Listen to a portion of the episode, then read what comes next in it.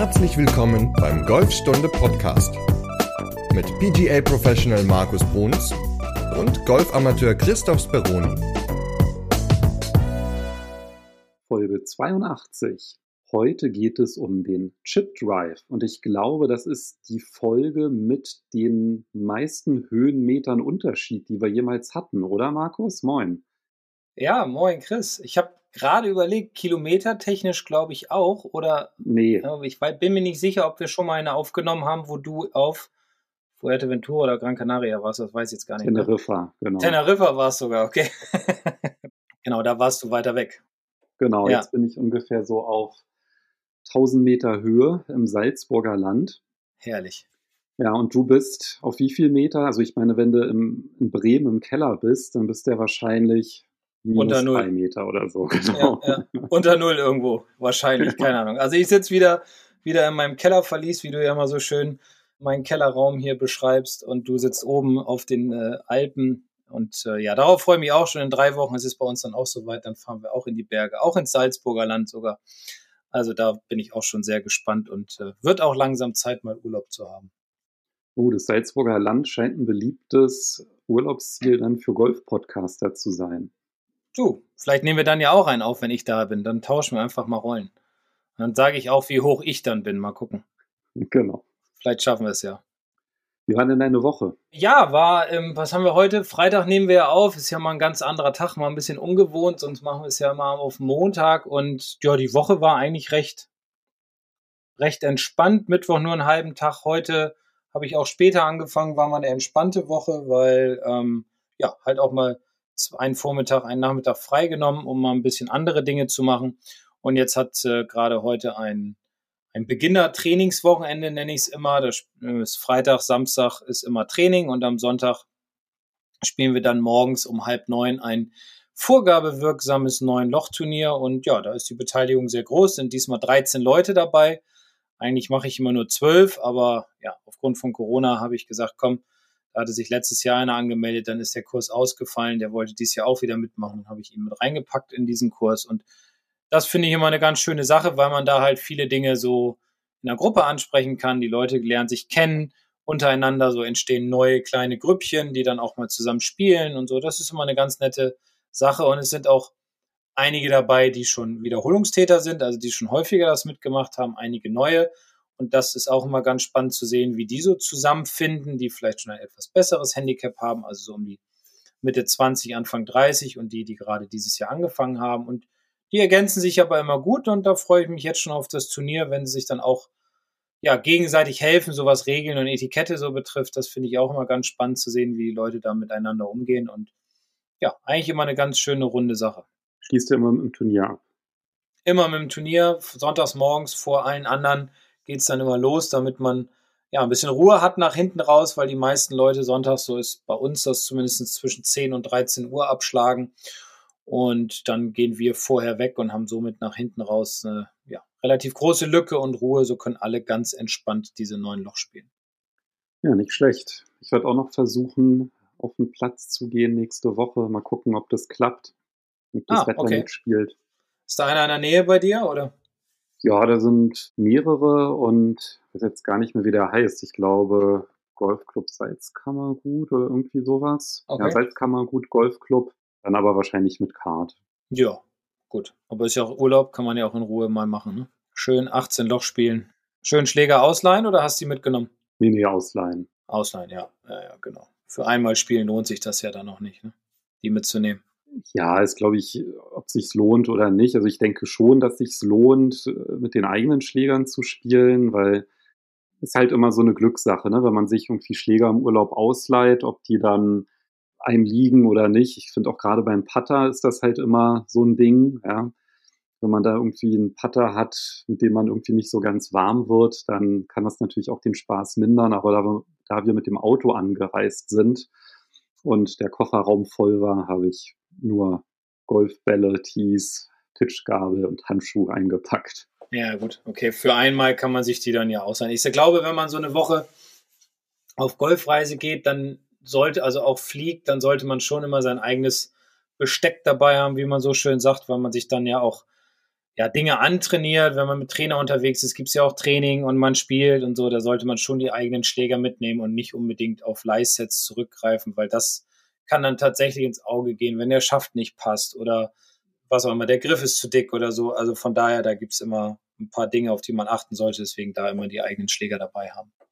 Ja, also ich meine, es gibt ja auch Clubs, die haben ja wirklich gute Auswahl. Da haben die dann halt ziemlich neue Sets, dann auch mit ja, unterschiedlichen Flexen die man dann halt aussuchen kann, dass es dann halbwegs passt und so. Und dann gibt es dann halt auch wieder welche, da hast du dann halt wirklich irgendwie zehn Jahre alte Schläger, die total runtergekommen sind. Dann ist immer so eine Glückssache dann so ein bisschen, ne, wenn man sich was ausleiht. Aber ansonsten, wie du gesagt hast, mitnehmen ist eine gute Option. Und ansonsten, wenn man irgendwie mit dem Flieger, da gibt es ja dann halt auch an Flughäfen, ähm, zumindest in den südlicheren Urlaubszielen, da kann man dann halt direkt auch an den Flughäfen Golfschläger ausleihen und es ist dann unwesentlich teurer, als wenn man ja die Schläger mitnimmt. Also es sei denn, man hat jetzt irgendwie, es gibt ja auch so Airlines, da, da kostet es, ist es, ich weiß gar nicht, ähm, wie sich das da aufteilt, das haben die auch alle geändert, aber da gab es dann, glaube ich, irgendwie damals, Air Berlin war, glaube ich, mal kostenlos, die gibt es ja jetzt nicht mehr.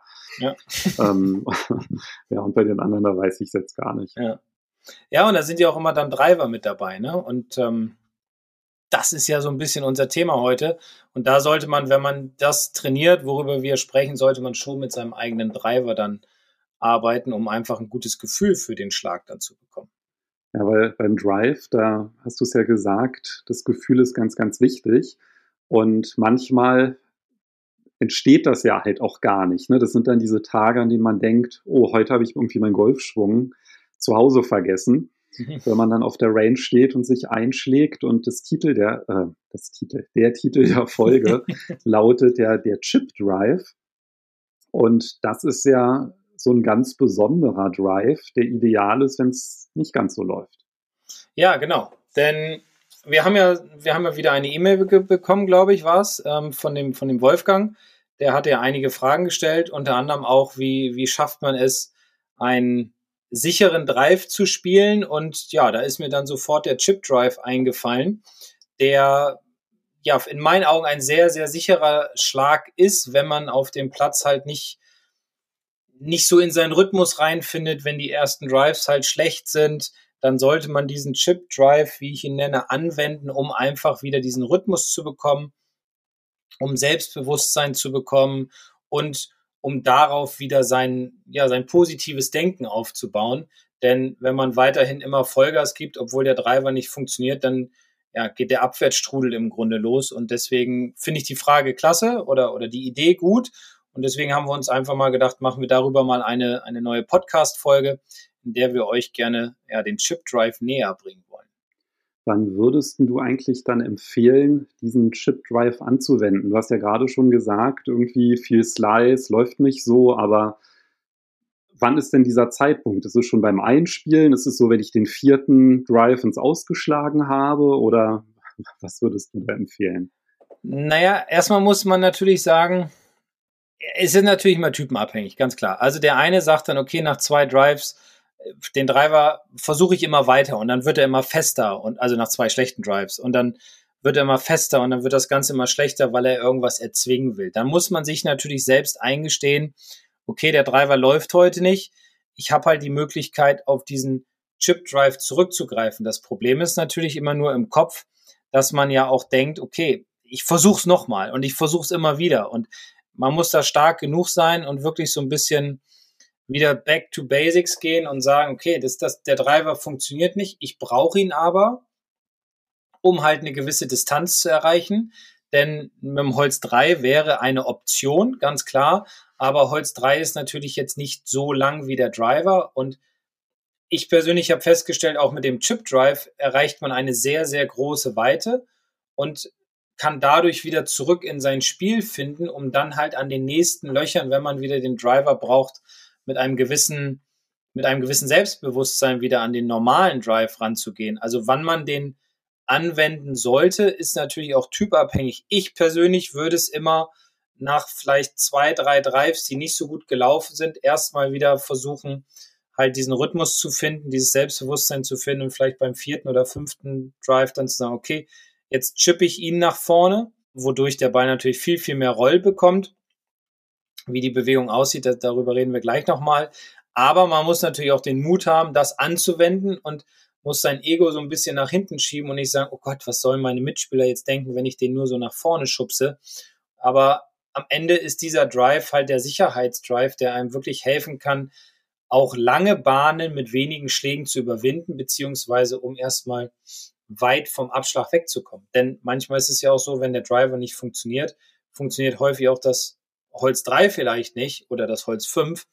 Ja, und dann steht man halt da und dementsprechend ist dieser Chip Drive, glaube ich, etwas, wo man immer darauf zurückgreifen sollte und lieber schneller als zu spät. Also du bist ja ein sehr, sehr guter Spieler. Also wenn bei dir ja ein Drive nicht sitzt, dann ist ja die Wahrscheinlichkeit eigentlich recht hoch, dass es danach dann irgendwie wieder klappt. Aber wäre das denn auch eine Option, so ein Sicherheitsdrive einfach grundsätzlich zu spielen? Also für Anfänger würde ich diesen Sicherheitsdrive schon empfehlen, auch grundsätzlich zu spielen, weil der Vorteil ist halt, man hat relativ wenig Bewegung, also das heißt, man kann wenig Fehler einstreuen in seine Bewegung. Der Ball fliegt vielleicht nicht so hoch und nicht so weit, aber der Vorteil ist ja, wenn man den Ball sauber trifft oder selbst wenn man ihn nicht so gut trifft mit dem Driver, geht der Ball halt ja schön weit nach vorne und jetzt gerade im Sommer, wenn es halt trocken ist und nicht so viel regnet, rollt der Ball natürlich auch sehr, sehr gut und sehr weit. Was dem Beginner natürlich hilft oder dem hohen Handicapper hilft auf jeden Fall, erstmal wegzukommen vom Tee und Distanz zu schaffen, damit man halt weniger Schläge Richtung Grün braucht. Also ich würde sagen, ja, und ich wende das auch an im, in Platzreifekursen zum Beispiel, dass ich den Leuten Driver gebe oder auch Holz 3, damit kann man es auch machen, wenn wir nicht genügend Driver haben. Ähm, und lass die diesen Chip Drive machen. Wenn du sagst, der ist ein bisschen kürzer, von wie viel reden wir denn da in Metern? Was ist denn dieses bisschen? naja, wenn man jetzt, also auch da ist es ja wieder schwierig, jetzt etwas zu pauschalisieren, würde ich sagen. Also wenn ich jetzt also den Drive grob, kann, also. ja, ich sage jetzt mal, ich bin jetzt ein Driver, also ein Typ, der den Drive um die 180 bis 200 Meter schlägt. So, wenn ich ihn gut treffe, was ja in der heutigen Zeit eigentlich viele können aufgrund der Technologie im Ball, der Technologie des Schlägers und natürlich auch, äh, auch durch, den, durch den Typen jetzt, also von dem Menschen her gesehen, wir reden jetzt über Männer, Frauen schlagen ja immer ein bisschen kürzer, ähm, dann würde ich sagen, also mit 150 ungefähr kommt man dann ganz gut hin. Vielleicht ist es sogar auch ein bisschen mehr, also 160, weil die Bälle halt natürlich wieder viel, viel mehr rollen. Aber nagelt mich da bitte nicht fest jetzt, ne? Also das ist jetzt so wirklich einfach mal ins Blaue rein. Ja, zu spät, hast jetzt gesagt. Okay, also du hast jetzt hier einen Drive angekündigt, mit dem man ja. immer schön gerade 150 bis 160 Meter schlagen kann. Das mhm. klingt ja fantastisch. Was muss ich denn dafür tun? Also immer gerade ist natürlich auch, ja, egal. Ich, ich schaffe es nicht mehr, mich da rauszureden. Okay, egal. Nee, das, ähm, wenn man es richtig macht wenn man es richtig macht. Also, was muss man dafür tun? Im Grunde sind ein paar Anpassungen wichtig im Vergleich zu dem normalen Drive. Also, ich würde erstmal grundsätzlich den Schläger kürzer greifen. Das ist immer eine Option, um einfach eine Sicherheit zu bekommen, weil wenn ich den Schläger kürzer greife, habe ich auch weniger Hebelwirkung. Das heißt, ich habe auch einen sozusagen kleineren Radius. Was bedeutet ein kürzer greifen an der Stelle? Das heißt, ich greift den nicht ganz oben, den Schläger, sondern gehen ein bisschen mittig. mit den Händen mehr zum, zum Schlägerkopf. Wie weit ungefähr? Mittig? Ja, es kann natürlich so sein, dass man dann den rechten Daumen als Rechtshänder fast am Griffende hat. Also das ist dann ja schon, ja, ich sag mal, drei, vier Zentimeter tiefer greifen. Ne? Ist das dann nicht ungewohnt, weil beim Driver ist ja auch wichtig, dass das Griffende zur Gürtelschnalle zeigt. Das wird beim Chip Driver wahrscheinlich genauso sein. Genau, genauso sein. Der, das Einzige, was sich ungewohnt anfühlt, ist halt dieses kürzere Greifen bei dem langen Schläger. Und deswegen ist es ja grundsätzlich wichtig, vorher immer Dinge auf der Driving Range auch zu trainieren und nicht einfach sagen, so, jetzt habe ich diese Folge gehört, jetzt gehe ich auf den ersten Abschlag, Drive war nicht gut, zweiter Abschlag, Drive war nicht gut, also mache ich jetzt mal den Chip Drive auf den dritten. Und das wird dann höchstwahrscheinlich nichts, weil man diese Bewegung und diesen Griff also dieses kürzer greifen ja noch nicht so im Gefühl drin hat. Deswegen sollte man das auch ausprobieren auf der Driving Range, einfach mit dem kürzeren Greifen. Aber Griffende weiterhin auch in Richtung Gürtelschnalle, also Körpermitte mehr nehmen. Ballposition müssen wir natürlich auch ein bisschen anpassen, dass die nicht ganz so weit links ist, sondern einfach so ungefähr einen Ball mehr zur Mitte hinnehmen. Dadurch, dass man nicht mehr ganz so viel ähm, ja, Power entwickelt und von unten nach oben an den Ball schwingt, weil man nicht mehr so hoch ausholt, ähm, muss man den Ball ein bisschen mittiger nehmen, damit man ihn einfach sauberer trifft. Bisschen mittiger heißt beim normalen Drive wäre es auf Höhe der linken Ferse oder der vorderen mhm. Ferse. Genau. Und das heißt eine Ballbreite weiter nach hinten. Genau, also mehr zur, zur Mitte. Mitte. Ja, ja. Ansonsten bleibt die Ansprechposition identisch. Also kürzer greifen, Griffende zur Gürtelschnalle, Körpergewicht oder rechte Schulter kann ein bisschen tiefer sein.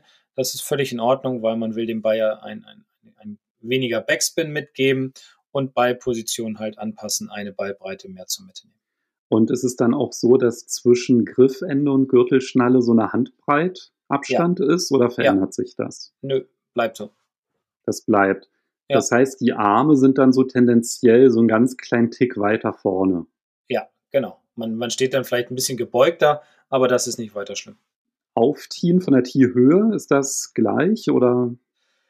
Sollte man selbst mal ein bisschen ausprobieren, weil wenn man zu niedrig auftiet, ist natürlich auch die Gefahr groß, dass man zu früh in dem Boden hängen bleibt und man überhaupt keine Höhe mehr bekommt dann. Also ich würde so ein, ich, ich habe es probiert und habe den oder schlag den immer mit der normalen T-Höhe. Also langes T nehmen, kurz im Boden stecken, so wie beim normalen Drive auch. Und ich könnte mir vorstellen, es ist ja so, wenn man zum Slice tendiert, dann ist ja so ein beliebter Trick, sage ich mal, der sich dann fast so automatisch von alleine einstellt, den Ball nicht ganz so hoch aufzutiehen. Wenn man von außen kommt und der Ball halt ein bisschen niedriger ist, dann ist das halt tendenziell besser für den Ballkontakt dann beim Driver.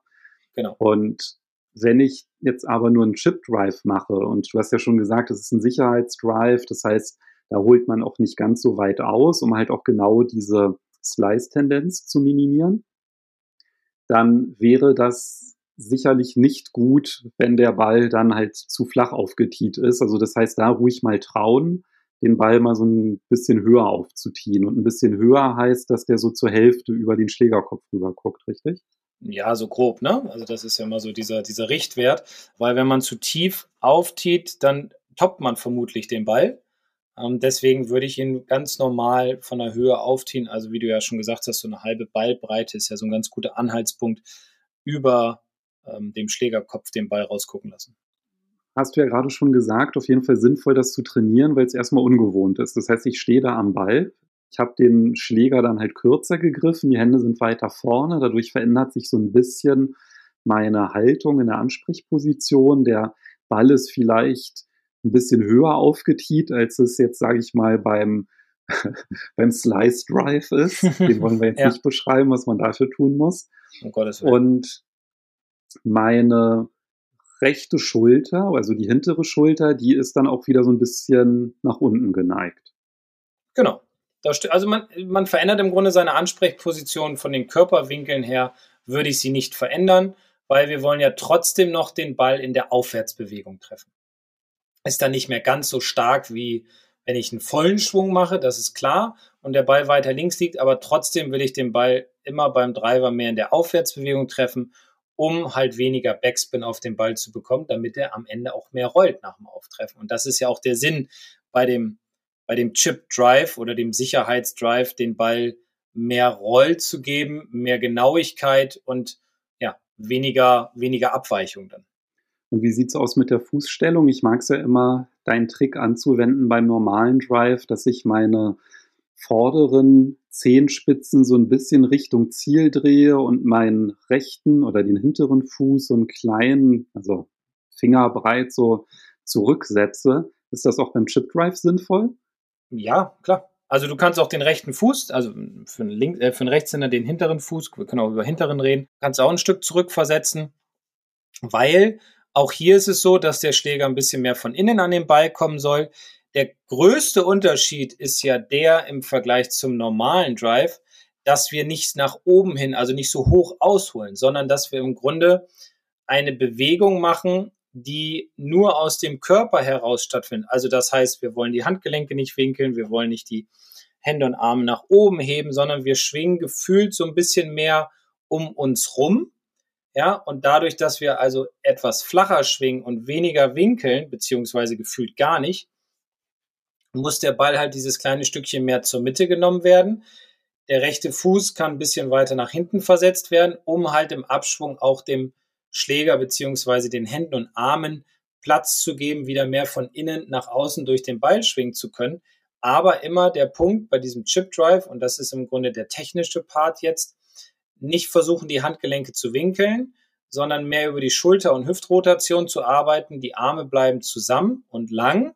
Und dann chippt man ihn halt mit Schwung über den Körper. Also man dreht natürlich auch voll durch ähm, und setzt aber auch da die Hände nicht ein, den Ball schön nach vorne, wodurch halt mehr Genauigkeit und mehr Roll dann am Ende entsteht. Das heißt, dass beim Chip Drive das Takeaway eigentlich das A und O dann sind. Genau. Also ich hebe nicht die Arme, ich winkel auch nicht die Handgelenke, sondern ich ähm, ja, drehe im Grunde meinen Körper und halte meine Arme dann schön zusammen und schön stabil, sodass nach Möglichkeit meine Hände sich nicht zu viel bewegen. Und dann bedeutet es ja da auch beim Ausholen so ein bisschen vom Gas zu gehen, oder? Weil wenn ich irgendwie, ja, sage ich mal, so der typische Slicer bin, dann äh, habe ich vielleicht auch die Tendenz dazu, sehr, sehr fest zu greifen, sehr hektisch zu schwingen, dann meinen Körper im Abschwung irgendwie reinzuwerfen, so nach vorne, die Schulter. Das heißt, das ist wirklich eine sehr, sehr ruhige Bewegung dann im Vergleich. Ne? Und was würdest du da empfehlen, um da so den richtigen Rhythmus dann auch zu finden? Also wie kann man das sinnvoll trainieren? Ja, also eine Sache ist ja dieses, dass man sich vorsagt 21, 22, also so ein Gefühl so 21 ausholen und bei 22 ab und durchschwingen. Und das gibt, das die natürlich jetzt nicht laut sagen, sondern immer so leise vorsagen, das gibt einem, glaube ich, ein ganz gutes Gefühl für die richtige Bewegung, für den richtigen Rhythmus, weil wie du ja auch schon gesagt hast, wenn man zu fest greift oder zu viel will, dann schmeißt man halt so sehr stark die rechte Körperseite in den Ball hinein und dann sliced man halt auch. Nachteil wäre dann bei dieser Art des Drivens, wenn ich den Ball mittiger habe, dass ich dann natürlich auch mehr oben auf den Ball draufschlage, wenn ich halt den Körper reinschmeiße. Und deswegen dazu nochmal eine Idee. Auch hier ist es ja so bei diesem Chip Drive, dass man im Ansprechen sein Brustbein rechts vom Ball hat. Und das sollte natürlich auch bei dem Chip Drive der Fall sein, dass man im Treffmoment wiederum das Brustbein auch rechts vom Ball hat und nicht vor dem Ball, weil ansonsten ähm, schlägt man zu sehr von oben auf den Ball, hat dementsprechend auch nicht mehr diesen 21-22 Rhythmus, sondern arbeitet dann nur noch mit Kraft aus den Armen zum Ball und dann, ja, gibt's halt keinen Sicherheitsdrive in dem Sinne. Also ich finde deinen Tipp ja sehr, sehr gut, dass man das leise machen soll und nicht laut zählen, um nicht als verrückt abgestempelt zu werden. Ein weiterer Effekt, den das hat, ist, dass man gar nicht an was anderes mehr denken kann. Ne? Wenn man halt im Kopf so zählt, da ist dann irgendwie nicht mehr so Winkeln oder irgendwas, sondern fällt dann einem sehr, sehr schwer, irgendwelche Schwunggedanken durchzudenken, wenn man irgendwie im Kopf die, die Zahlen sich vorsagt.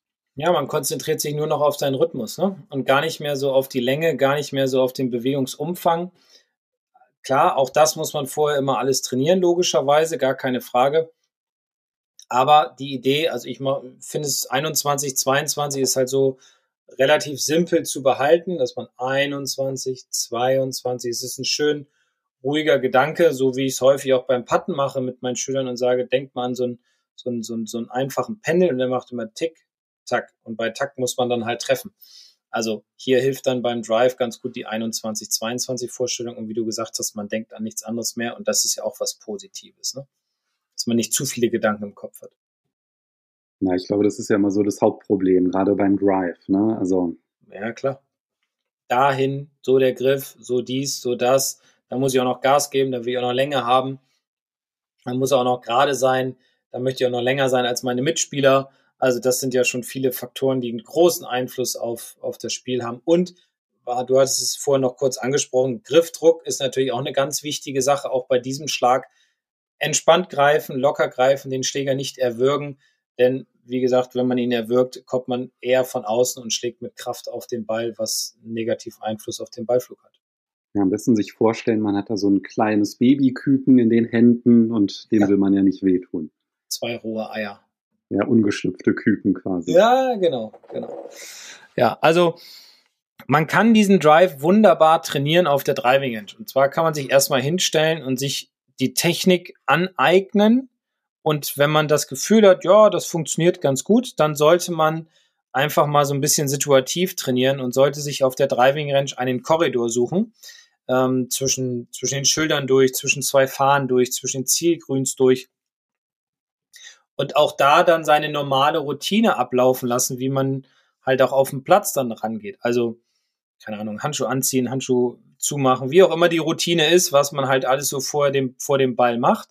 Und dann immer versuchen, die Bälle halt mit diesem Chip Drive in die, in die Zone, in dieses gedachte Fairway hineinzuspielen, um halt das anzutrainieren, damit man dann auf dem Platz auch weiß, okay, das muss ich tun, damit ich diesen Sicherheitsdrive spielen kann, damit meine Bälle wieder im Spiel sind, damit ich mehr Selbstvertrauen bekomme. Denn einfach nur mal so ein paar Mal diesen Schlag trainieren auf der Range bringt eigentlich wirklich weiter. Es geht halt nur, wenn man ihn auch kontinuierlich in sein Training einbaut und situativ auch trainiert. Um da noch mehr Abwechslung reinzubringen, was halt auch noch ganz cool ist, wenn man zum Beispiel den Sicherheitsdrive, wenn man zufrieden ist, den Korridor gespielt hat, dass man danach nicht noch einen Drive spielt, sondern halt einfach mal einen Fairway-Schlag übt, ja, oder wenn der Drive nicht gelungen ist, dass man sich den Ball mal in Dirit legt und dann einfach mal versucht, den Ball zu spielen, um danach dann halt wieder so einen Chip-Drive zu machen, damit man halt einfach nicht, äh, weiß ich, 20 Drives hintereinander spielt, sondern halt auch so ein bisschen Abwechslung reinbekommt und dann halt auch mehr den Fokus auf diesen einzelnen Drive dann legen kann. Genau. Immer wieder was anderes machen zwischendurch und dann mal wieder den Drive, dann mal wieder was anderes und immer so abwechselnd. Das ist einfach nicht so stupide. Ne? Das ist auch eine spannende Aufgabe. Eine Frage hätte ich aber noch. Gerne. Und zwar hast du ja gesagt, man winkelt ganz wenig beziehungsweise vielleicht sogar gar nicht. Wie weit hole ich denn dann aus? Also welche Position nimmt denn der Schläger in, im in Anführungszeichen höchsten Punkt dann ein? eine spannende Frage. Also Winkeln und Heben der Arme führt ja dazu, dass wir über die Schultern sozusagen kommen. Also dass der Schlägerweg, dass wir einen schönen großen Radius aufbauen, dass wir Geschwindigkeit aufbauen, dass die Hände und Arme oder die Hände vor allem oberhalb der Schultern sein sollen. Wenn ich jetzt unbewusst, also ich, ich sag's mal so, ein bisschen winkeln tun wir sowieso. Nur wir winkeln nicht so bewusst bei dieser Sache. So, das heißt also, ich kann dir gar nicht genau sagen, wie hoch der Schläger dann ist, weil es sich so anfühlt, als wenn man nur so circa hüfthoch ausholen würde. Aber in Wirklichkeit, und ich machte diesen Schlag auch, trainiere ich häufig mit meinen, mit meinen Mannschaften und dann nehme ich die Leute auch immer auf und dann frage ich sie auch immer, Mensch, was denkst du denn, wie hoch hast du denn jetzt ausgeholt? Und dann sagt er, ja, ich habe jetzt nicht gewinkelt, ich habe die Arme nicht gehoben, ich war so ungefähr hüfthoch, brusthoch vielleicht mit dem Schläger, maximal. Und dann zeige ich denen das Video und dann sind sie auch oberhalb der Schultern, haben aber weniger gewinkelt, haben das Gefühl, sie machen diese ähm, kleinere Bewegung, die einfach auch psychologisch dann dazu führt, dass man ja gefühlt weniger macht, aber viel, viel mehr erreicht. Also so rein ganz gerade die Arme und Hände lassen, das, das funktioniert ja gar nicht. Das wäre ja dann eine ganz starre Bewegung und man würde überhaupt keine Energie aufbauen. Also so ein bisschen unbewusster Winkel ist drin und ein, ein Heben der Arme ist in dem Falle auch dabei aufgrund der Rotation, die wir im Körper haben. Aber wie weit das jetzt ist, das kann ich dir gar nicht beantworten, weil ja da auch jeder anders ist. Ja, ich glaube, du hast es ganz gut beschrieben, dieses gefühlt. Weil gefühlt ist der dann halt vielleicht parallel zum Boden, ne? Also. Ja, ja. Aber ist in Wirklichkeit höher, ne? Ja, ja, eben. Und was ich halt immer ganz gut finde, als um das so ein bisschen zu veranschaulichen, was da noch so ein bisschen passiert ist, wenn man halt das mal macht, diese Ausholbewegung macht, dann muss man natürlich aufpassen, dass hinter einem keiner steht. Ja. Also wenn man das dann halt macht, einfach mal den Schläger loslassen und mal halt gucken, wie weit er zurückfliegt. Und dann merkt man eigentlich, welche Kraft der, der Schläger in dem Moment dann halt schon entwickelt hat. Also was der, wie der an den Armen zieht, nur durch diese kleine Ausholbewegung. Und das ist ja genau das, was dann unbewusst passiert. Ja, man denkt ja, ja, der war jetzt parallel zum Boden und dabei stoppt der Schläger natürlich nicht sofort, wenn ich die, die Bewegung aufhöre, sondern der zieht halt noch weiter an den Armen, zieht die hoch und dann ist er auf einmal viel höher, als man das eigentlich bewusst wahrnimmt. Ja, das das, das, was ich meine. Aber klar, wenn du den Schläger nach hinten natürlich wirfst, dann definitiv aufpassen, dass da keiner steht. Ansonsten gibt es Tote äh, oder Verletzte zumindest. Also ja, gute also Idee. So viel Dynamik ja jetzt auch nicht, dass man da jemanden umbringt. also ja, vielleicht der Robin Horvath, wenn der das macht, aber ansonsten. Ja, der Robin, ja, ja, der haut ja immer den Ball weit. Ja, also Gefühl ist halt entscheidender Faktor, glaube ich. ich. Wie hoch man dann tatsächlich ausholt, ist halt schwer zu definieren, weil jeder das anders fühlt. Ähm, die meisten fühlen halt irgendwie hüfthoch, also parallel zum, zum Boden den Schläger. Also einfach mal ausprobieren das Ganze. Vielleicht sich auch selbst mal aufnehmen. Ja, und dann einfach mal diese Bewegung machen und danach sich das Video mal anschauen und mal gucken, ja, so, wo, so hoch war ich tatsächlich, obwohl sich es komplett anders angefühlt hat. Und es ist ja dann auch gar nicht schlimm, wenn man ein bisschen höher ist, als man es wahrnimmt. Es ist ja nur wichtig, dass man gut an Ball kommt. Ne? Ja, das sowieso. Ja, und dann der Rückschwung, also der, der Abschwung dann und Durchschwung sind ja so wie sonst auch immer, also schön eng am Körper, dass die Arme dranbleiben dass der Schlägerkopf von hinter den Händen kommt, um halt dann den Ball sauber in der Aufwärtsbewegung treffen zu können. Ich glaube, was halt wichtig ist, du hast es auch schon angesprochen, aber das vielleicht nochmal explizit, explizit hervorzuheben ist, dass man halt auch wirklich durchschwingt. Also nur weil man jetzt gefühlt weniger stark ausholt, dass man da nicht irgendwie beim Ball dann stoppt oder irgendwie sowas oder nicht voll durchschwingt, sondern wirklich, sage ich mal, ganz normal ins Finish schwingt und da jetzt nicht irgendwie genau. abbremst, sondern halt mit, mit, mit Speed durch. Und natürlich die Arme, die spielen ja eine ganz, ganz wichtige Rolle dabei. Und ich glaube, das ist ja auch so ein beliebter Fehler sonst, wenn man sehr weit ausholt, dass dann die Arme nicht mehr so gerade, oder nicht gerade, sondern dass die einfach angewinkelt werden, weil man dann halt zum Beispiel den, den Körper aufrichtet oder kleiner wird oder was auch immer oder den Oberkörper in den Ball wirft, dann wird das ja oft dann dieser Höhenunterschied, der dadurch entsteht, durch die Arme angepasst. Und beim Chip Drive kann man ja wirklich mal versuchen, beim Ausholen Arme lang und beim Durchschwingen halt auch dann wieder Arme lang.